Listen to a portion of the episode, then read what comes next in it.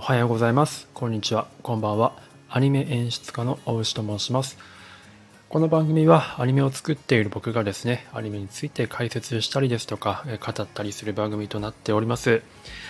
はい。で、今日はですね、えー、ずっと最近アニメ演出解説が続いてるんですが、引き続きですね、7月から始まった呪術廻戦の第2期の第4話ですね、を解説していきたいと思います。まずは A パートですね。今日は A パートを解説していきたいと思います。えー、海玉の死というエピソードですね。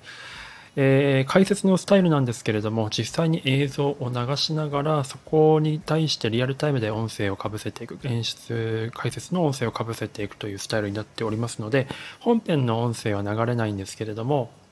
あのもし可能であれば一緒に何かしらの映像配信サービスを使って映像を見ながらこの音声を副音声的に聞いていただけるとより楽しめるんじゃないかなというふうに思います。ただですね、もちろんあの音声だけで聞いていただく方もたくさんいると思いますので、音声だけで聞いていただいても楽しめるように頑張っていきたいと思います。はい、では、えー、参りたいと思います、えー、私はですね、Netflix を使ってみるんですけれども、えー、Netflix の表記上はシーズン2の28、海玉の死ですね。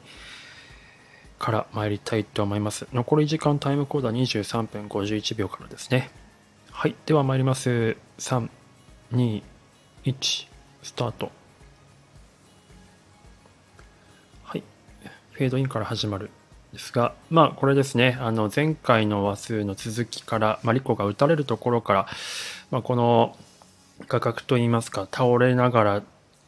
リコをフォローして倒れるっていうところ、え、の画角とてもさん、なんていうか、鬼畜の作業だなっていうふうに思うんですが、あ、これ褒めてるんですけど、はい、あの、すごいショットだなというふうに思います。で、まあ、この辺は前回の話でもやってたところなんですが、一つ注目していただきたいんですけど、五条悟は俺が殺したって言ってたこの全員当時のカッとですね、ちょっと後で見返していただきたいんですけど、前の話数と全く同じ絵を使ってると思いきや、これ新作してるんですね。よくよく見るとですね、あの、反対になってるんですよ、当時の立ち位置が。前回の3話のラストでは、あの、画面の左側から右側に向かって全員当時が向いている。まあ、あの、あざの方が手前に映る口元のあざが手前側に映るようなショットであったんですけど第4話ではですね反転していまして、えー、画面の右側から左側に向かって当時が向いているというショットになってるんですね。でこれあれ？これ反転して使ったのかなと思ったんですけどもちろんあの右側の口のあったところにあざがあるから反転して使ったらあのあざがインチが違うっていうリテイクになるよなと思ってよく見たらですね、あざがこれないんですね。あ、あざなないと思ってよくよく見、これ、あ、じゃああざ消したのか。反転こうしてもバレないようにと思ったんですけど、よくよく見るとでも、そうでもさえもないんですね。完全に新作をしているという事実がありまして、非常に興味深かったです。あの、わざわざ同じところを、えー、書いているえ作画のカットをですね、新作するって結構まあ、普通は作画の労力減らすために兼用というか、全く同じ絵を使ったりする、まあ、タイムシートのタイミングだけいじるってことはあり得るんですけど、完全にその、新作してるってのは珍しいんですよね。それだけなんか、まあ、制作都合上で前話数と今のこの話数の、まあ、間がですね、まあ、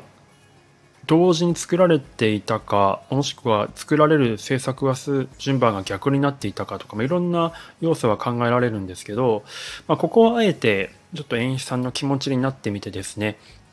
考えてみたいと思うんですがこれあの上手と下手という、え、ものがありましてですねまあ、あのこれ演劇言葉なんですけども演劇ワードなんですが演劇用語かなんですが右側に位置するの、え画面、え僕らが視聴者から見ていて右手側が上手っていうんですけどで左左側が、え下手っていうんですね。で上手からに位置するキャラクターは比較的こう強く、え見えるっていうような、ま、これはあのガンダムの作ったあの富野さんが出してる演出本に書いてあるんですけど、まあ、特にその科学的根拠とかはないんですが、まあ、僕ら日本人はですねあの昔から演劇ということに慣れていて上手のその出てくるキャラクターっていうのは結構強いボスキャラというかそういう傾向があるから僕らの中ではそういったものが埋め込ま DNA として埋め込まれていて、まあ、上手側に強いキャラを配置して、えー、っとまあ、弱いキャラとか立ち向かうキャラを下手側に配置するっていうのがまあ一応セオリーとされているんですね。でなのでおそらく演出さんもそのセオリーにのっとってかつその原作もまあ原作の絵をできるだけこう生かして描きたいっていうものもあったと思うんですね。それで原作も一応その上手側から下手側を当時が向いてるので、なのでその辺をちょっと意識して作ったんじゃなかろうかなというふうに思います。はい、喋るタイミングも全部ちょっとこっちの4話の方が比較的早めだった、早口だったんですね。っていうのも多分 あの第3話の方ではすごくシリアスなシーンでしたから、まあ、あれがラストでクライマックスでしたからね。なのでキャラクターのセリフをしっかり貯めて喋らせるっていう工夫も、まあ、3話の方ではあったかと思うので、まあ、4話は逆にアクションが始まったりですとか、まあ、オープニング前っていうところであんまりこう間を持たせる喋りっていうかただ単と進ませたかったっていう都合もあると思うんですけど、まあ、そういった理由があったために完全新作したんじゃないかなっていうふうに推測します。はい。で、今、あの、全部、随分、ちょっとその、当時のカットだけでだいぶ尺取りましたけれども、今、あの、えー、ゲトとですね、ゲトスグルと当時がこの襖を介していろいろ歩きながら会話してるんです。ここも結構なんていうか儀式的ななんかやりとりですよね。こう襖という場所を設定させて、そこでこうインアウト、インアウトさせることによってすごくこう、ただただの会話だとつまんなくなってしまうところを画面効果的にすごくなんか上級者同士の戦いっぽい感じお互いの腹の内を探るような感じっていうところを演出しているますよね。襖がインアウトするたびにアウトした時にその当時がいなくなってるんじゃないかとかなんか裏で何かしてるんじゃないかみたいなことをこうハラハラさせるっていうような余地をですね僕らに抱かせてるんですよね。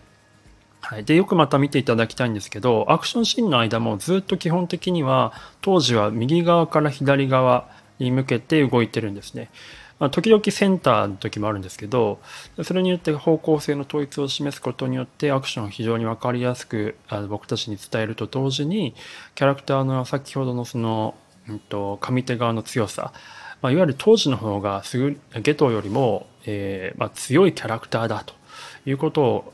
印象付けさせたいんですよね。おそらく演出さんは。なので、その立ち位置を守っていると。いうような感じです。と推測します。はい。まあ、あの、ちょっと終わっちゃいましたけど、この、襖のシーンと桜井さんの、そのスケットの声優の桜井さんの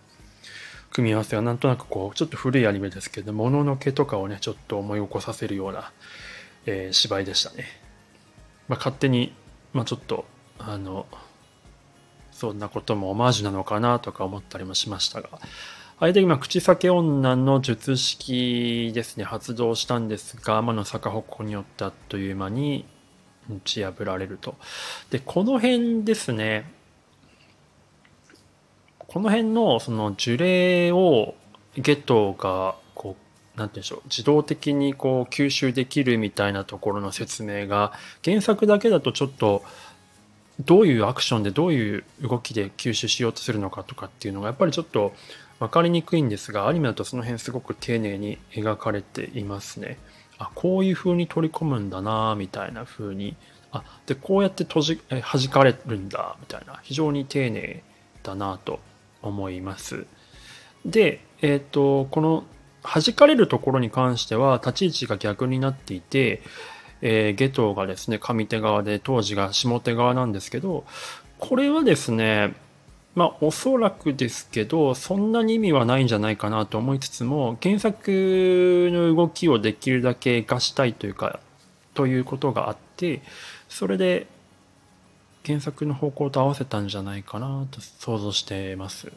まあ、やっぱり作画さんの参考に渡すときにですね、あの、まあまあ、マッパさんの呪術廻戦レベルだとそんなことはないと思うんですけど、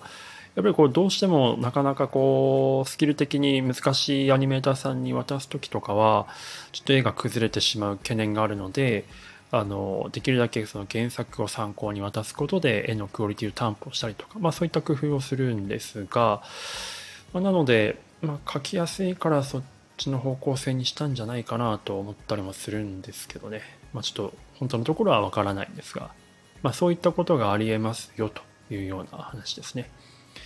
はい。で、今、五条の手のアップで、なんとなくこう波紋が広がるってことで、あ、五条生きてんじゃないっていうようなところがありましたね。普通だったらこう指がピクって動くことで動かす、なんか生きてるんじゃないかって思わせるんですけど、術式ですよね、あれ。あの波紋が広がるって。指が一本も動いてないんですけど、こう、術式の、無加減の術式によってこう、血の輪っかが広がるっていうところで、なんかこ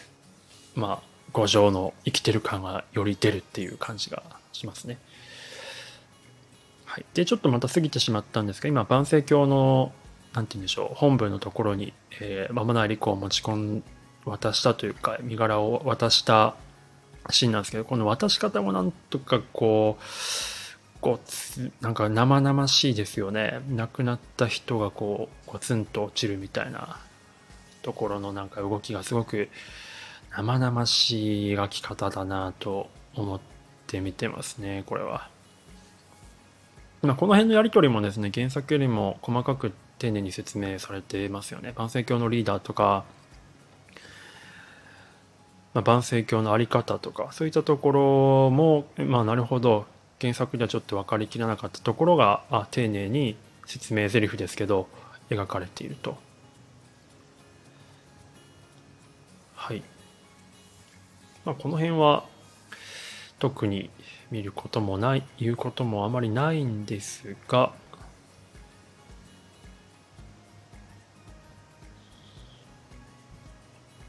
うん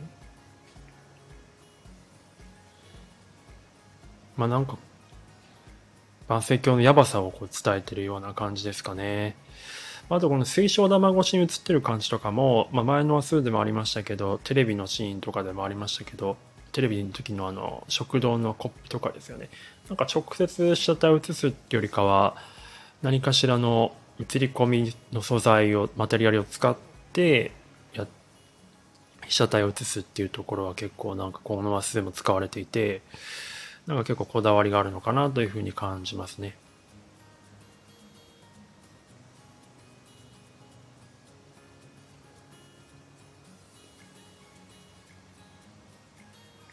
はい。で、あ、星とともに落ちるのやめなしと言ってましたね。はい。で、この辺でとりあえず A パート終わりかなと思います。ちょっとあの、五条と、えー、全員当時のラウンド2に関しては、まあ、B パートとしてまた次回解説していきたいと思います。はい。ということでですね、えっ、ー、と、一旦また、ここで終わりたいと思うんですが、もし最後まで聞いていただいてですね、面白いと思っていただいた方、ありがとうございます。えー、もしよければ、いいねとかフォロー、チャンネル登録いただけると嬉しいです。で、なんかリクエストですね。まあ今最近ちょっと呪術廻戦あの、ちょっと話数、リアルタイムの話数に進行遅れちゃってたんで、今一生懸命呪術廻戦を厚めにやってるんですけど、他の作品でこういうのやってほしいとかあれば、ぜひリクエストいただければ、やらせていただきたいなと思っております。はい。で、あとは、えー、そうですね。あ、これからは、ここからは、あの、業界の方向け、同業者の方向けの、まあ、宣伝になってしまうんですが、あの、ぜひですね、最近ちょっとアニメ仕事を増やしていきたいと思っていますので、あの、何かしらアニメの仕事ですね。演出一本フルフルやるのはちょっと今、なかなかそういったリソースがないんですけど、まあ、絵コンテですとか、まあ、コンテ撮素材作成ですとか、まあ、遠隔でできる、ある程度その期間があってできるような、えー、タスクというか仕事があればですね、人でもしなければ、あの、ぜひと思っております。まあ、あの、尺の短いゲームのムービーとか、ゲーム内のアニメーションムービーとか、そういったところでしたら演出もできるかなと思いますので、とりあえずまず、なんかそういったものがあれば、ご相談いただければ幸いでございます。はい、というところで、え今日は呪術廻戦の、えー、第第2期4話を解説していきました。次回また第、え B パートですね、やっていきたいと思います。では、最後まで聞いていただいてありがとうございました。ではまた。